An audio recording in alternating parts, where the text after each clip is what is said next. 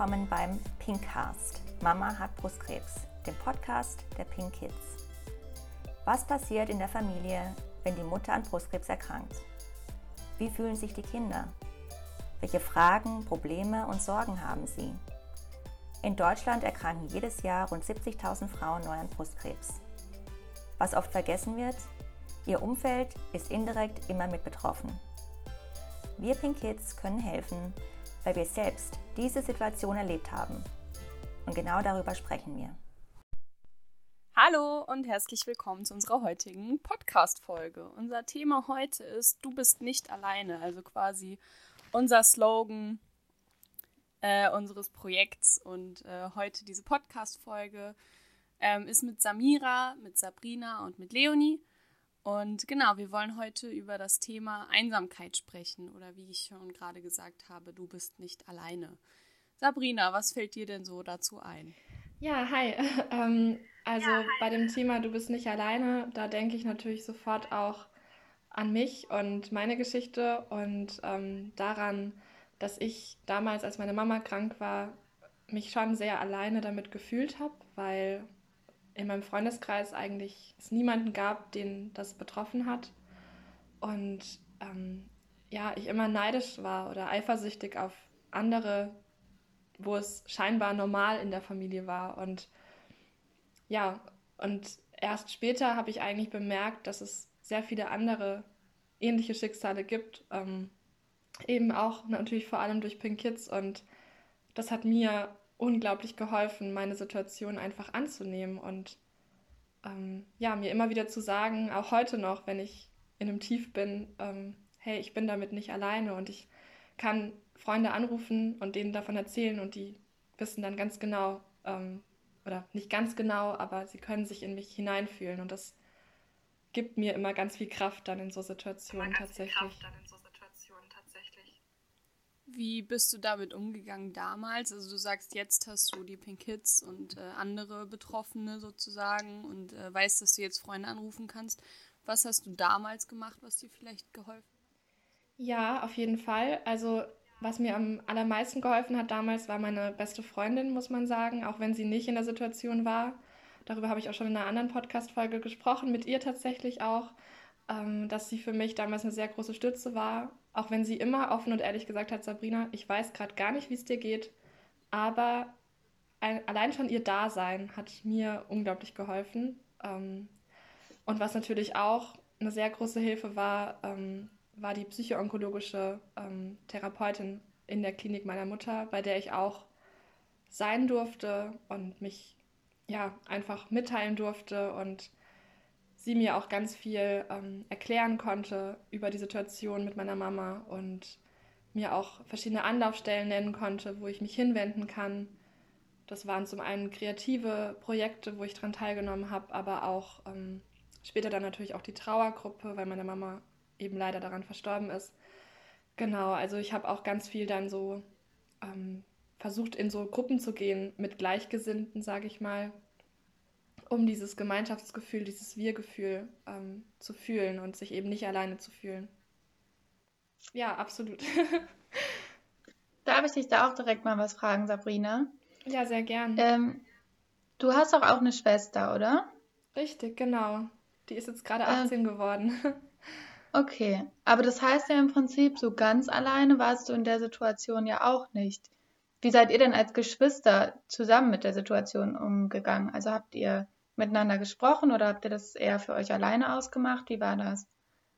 Das ist eine sehr gute Frage. Also man muss dazu sagen, meine Schwester und ich sind sieben Jahre auseinander. Also wir haben einen sehr großen Altersunterschied. Und dadurch war das nicht so, dass man miteinander gesprochen hat darüber viel. Ähm, meine Schwester war noch auf einer ganz anderen Entwicklungsstufe. Die konnte vieles davon noch gar nicht wirklich erfassen und begreifen. Und ähm, ich hab, bin damit ganz anders umgegangen wie sie. Also wir hatten beide so unsere Einzelkämpferstrategien, würde ich eher sagen. Ähm, ich habe natürlich versucht, auch ganz viel aufzufangen und für sie so ein bisschen Mutterersatz zu sein. Also es war eher so ein bisschen auch ein schwieriges Verhältnis dadurch. Ähm, ich würde schon sagen, dass wir auf eine gewisse Art und Weise füreinander da waren und das auch irgendwie gemeinsam als Familie durchgestanden haben. Aber ich würde sagen, dass wir erst jetzt wirklich auch darüber sprechen und ähm, dieses Sprechen auch für uns äh, hilfreich ist. Aber damals, ähm, ja, ich, das war irgendwie nicht so möglich, glaube ich. Mhm. Voll interessant, weil äh, ähnlich war es bei mir und meiner Schwester auch. Also meine Schwester ist nur drei Jahre älter. Ähm, und trotzdem hatten wir aber nicht diese Nähe in dieser Zeit. Also gut, ich war elf Jahre alt, meine Schwester 14. Ähm, aber ich kann mich jetzt auch nicht daran erinnern, dass wir da irgendwie groß drüber gesprochen hätten, als meine Mama krank war. Also ich weiß, dass meine Tante da ganz viel äh, irgendwie mit uns gesprochen hat und aufgefangen hat so.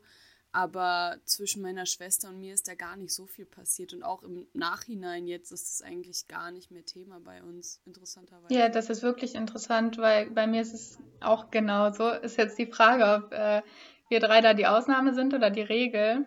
Äh, ich habe einen Zwillingsbruder und einen älteren Bruder. Und ähm, ich dachte immer, dass das was mit den Geschlechterrollen quasi zu tun hat. Also, dass die Jungs nicht so wirklich darüber reden und sich auch in der Zeit eher zurückgehalten haben. Ähm, ja, und dass deshalb das so war, dass wir in der Zeit, als meine Mama krank war, nicht darüber geredet haben, aber auch jetzt immer noch nicht wirklich darüber reden. Und ich dachte immer, das liegt daran, dass die das ganz anders wahrnehmen und wahrgenommen haben als ich. Aber ja, vielleicht ähm, ist das wirklich, dass jede Person einfach ganz individuell damit umgeht. Ne? Ich wollte es gerade sagen, wahrscheinlich irgendwie geht jeder anders damit um. Jeder versucht irgendwie, ja, sich selbst zusammenzuhalten sozusagen. Ähm, und natürlich fühlt man sich dann einsam, weil wenn ich irgendwie anders mit dem Thema umgehe als meine Schwester, dann kann, ist meine Schwester keine, keine Anlaufstelle für mich, um irgendwie mein Leid zu teilen sozusagen. Aber ähm, wie Sabrina schon gesagt hat, Freunde sind vielleicht ähm, ein ganz gutes Ventil, sag ich mal. Ich erinnere mich auch, dass meine beste Freundin damals sehr für mich da war.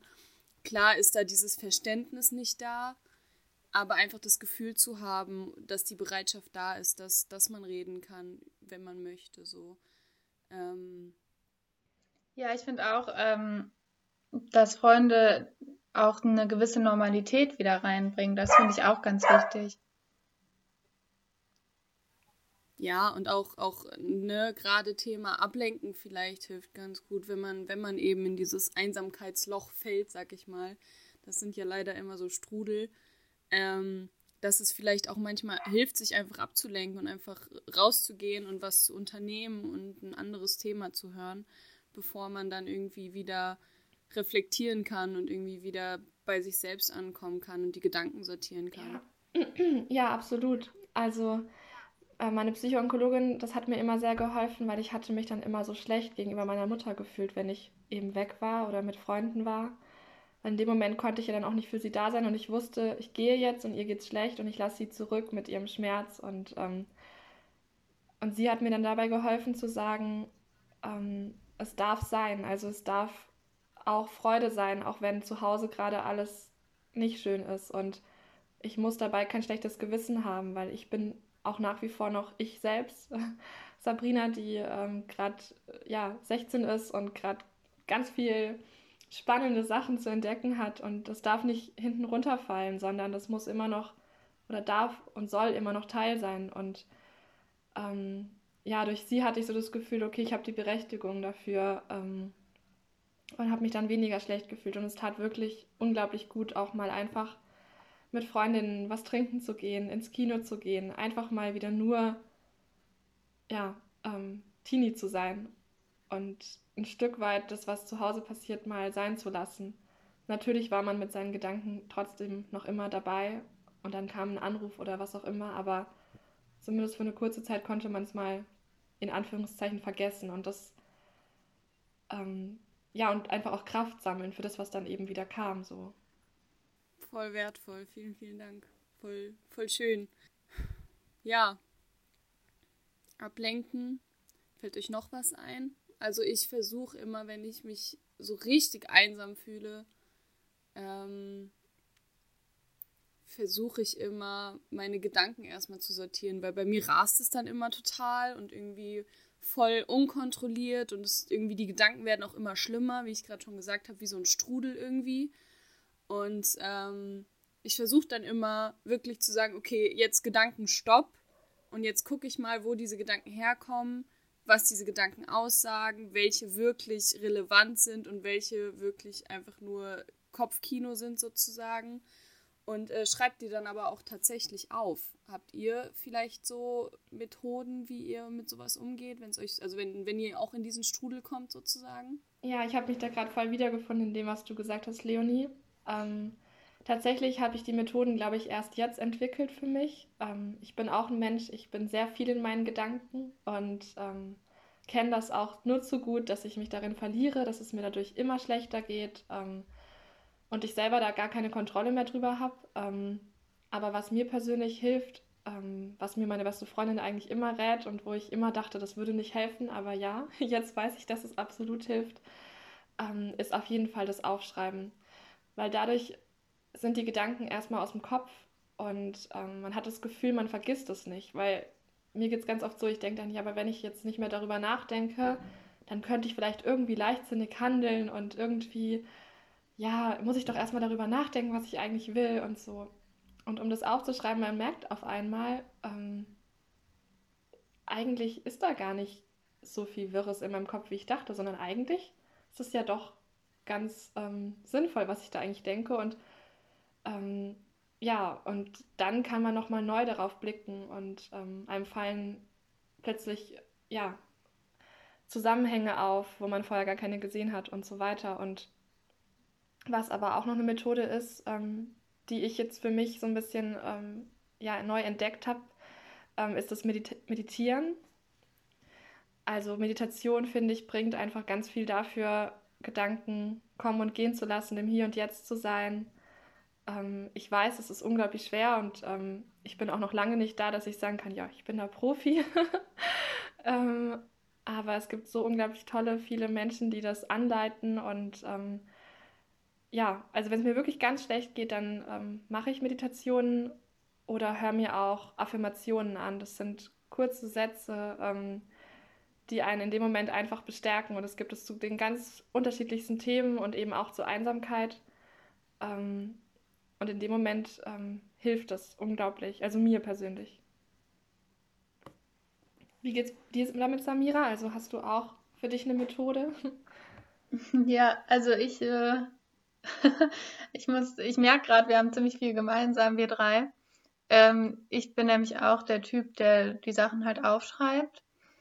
Und mir ist es, ähm, oder mir geht es ganz gut damit, wenn ich auch einfach mal so einen Tag reflektiere und äh, aufschreibe, was ich gemacht habe oder wo, was, was mir gut getan hat oder worüber ich mich gefreut habe. Weil gerade auch jetzt in der Corona-Pandemie habe ich manchmal das Gefühl, äh, irgendwie ist der Monat rum und man weiß gar nicht mehr so richtig, was hat man eigentlich getan und ähm, ja, was hat man so erlebt. Und da hilft mir das total, wenn ich einfach mal jeden Tag mich mal eben hinsetze und schöne Erlebnisse aufschreibe. Ähm, und wenn ich dann am Ende des Monats wieder da sitze und denke, mein Gott, was hast du denn jetzt schon wieder gemacht? Dann kann man mal eben darin rumblättern und dann sieht man, ach doch, eigentlich war der Monat schon echt schön und äh, hatte viele schöne Erlebnisse. Und ich finde, in der Reflexion hilft einem das dann, ähm, ja, die guten Dinge auch gegen die negativen aufzuwiegen und zu sehen, eigentlich ist gar nicht alles so schlimm. Voll schön. Da fällt mir auch ein, äh, ich habe auch so ein, so ein Glas quasi, ein ganz großes Glas. Ähm, und da steht mein Jahr drauf. Und da kommen jegliche kleine Sachen rein, die mich an schöne Erlebnisse erinnern. Ähm, und genau, und dann habe ich so ein kleines Ritual entwickelt. An Silvester leere ich immer dieses Glas aus und äh, gucke mir alles nochmal an und tue es in eine andere Kiste sozusagen, damit dieses Glas neu ist für, für das neue Jahr, damit ich neue tolle Erinnerungen sammeln kann. Ähm, aber auch, ich hatte gerade noch irgendwas im Kopf. Fällt mir gerade nicht mehr ein. Aber egal. Ja, also ähm, vielleicht auch ganz, ganz schön und wichtig, äh, auch, die, auch die guten Sachen aufzuschreiben, neben allem, was irgendwie, was irgendwie blöd ist. So, dass das jetzt, jetzt ist mir wieder eingefallen. Ähm, das kann man auch äh, tagesabhängig äh, machen, sozusagen. Das hat mir meine Therapeutin nämlich verraten. Die hat gesagt, pack dir einfach ein paar Murmeln oder ein paar Steine in die rechte Hosentasche Und für alles, was Gutes am Tag passiert, packst du einen Stein oder eine Murmel in die rechte Hosentasche sozusagen. Und dann, wenn man abends nach Hause kommt, kann man die Murmeln rausholen aus der rechten Hosentasche und sehen, wie viel Gutes doch am Tag passiert ist. Ähm, was auch eine ganz schöne Übung ist, finde ich. Ähm, Samira, was ich auch gerade super interessant fand, du hast gesagt, du brauchst auch Zeit zum Reflektieren. Ähm, das geht mir ganz genauso. Bei mir ist es aber auch tatsächlich so, dass ich dann auch wirklich alleine sein möchte. Also wirklich bewusst dieses Alleine sein suche sozusagen, was nicht bedeutet, dass ich mich einsam fühle, aber dass ich einfach Zeit für mich brauche, um zu reflektieren, um runterzukommen und äh, eben genau diese wundervollen Methoden anzuwenden, die wir hier gerade besprochen haben. Aber ist doch auch total interessant, dass man manchmal wirklich dieses Alleinsein sucht und auch braucht, wenn es irgendwie zu viel wird, oder? Ja. Ja, total. Das also stimmt. da merkt man, dass das, ähm, dass das auf jeden Fall zwei Seiten hat. Auch dieses Motto, du bist nicht alleine dass ähm, man auf der einen Seite natürlich immer weiß, da ist jemand und ähm, dass man, wenn man nicht alleine sein möchte, auch nicht alleine sein muss, aber dass das eben auch ganz viele positive Effekte hat, wenn man ähm, sich Zeit für sich selber nimmt. Mhm. Ja, also ich brauche dieses für mich selber sein zwischendurch immer. Also ich glaube, ich könnte es gar nicht ertragen. Ähm, also ich bin jetzt Single, ich äh, weiß nicht, wie es sich anfühlt, in einer Beziehung zu sein und mit einer Person zusammenzuwohnen. Ähm, von daher, ja, habe ich sehr viel Zeit für mich alleine, was ich auch sehr genieße. Ähm, und ich glaube, selbst wenn ich mit einer Person zusammenleben würde, bräuchte ich immer wieder meine Freiräume. Ähm, und ja, weil man einfach an Punkte gerät manchmal, wo man sich auch mal nicht mehr mitteilen will und einfach nur mal nur mal mit sich und seinen Gedanken sein will. Und das ist auch total normal und wichtig. Und ähm, natürlich geht auch jeder anders damit um, aber so wie ich es jetzt bei uns rausgehört habe, sind wir schon ein Team.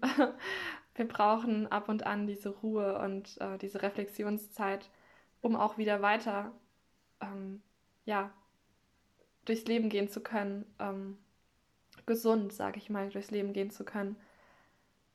Also geht mir ganz genauso. Ja, ich glaube, es ist ganz, ganz wichtig, eben zu sehen und auch festzustellen, sozusagen, dass jeder eben anders mit so einer Situation umgeht, jeder anders mit dem Thema umgeht, ob es Einsamkeit oder Brustkrebs von Verwandten ist.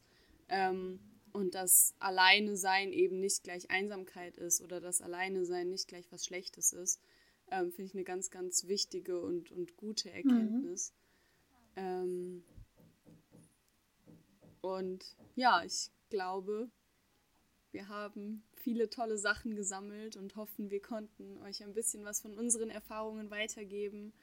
Und ähm, ja, wenn ihr uns noch was mitteilen wollt, ein Feedback geben wollt, ähm, könnt ihr uns natürlich gerne immer schreiben. Ähm, bitte denkt immer dran, wenn ihr nicht alleine sein sollt, äh, wollt, dann seid ihr auch nicht alleine. Ähm, ja, Ihr findet uns auf Social Media, Facebook, Instagram und eben auch per E-Mail auf unserer Website. Und genau, wir hören uns. Bis, Bis dann. dann. Bis dann. Tschüss.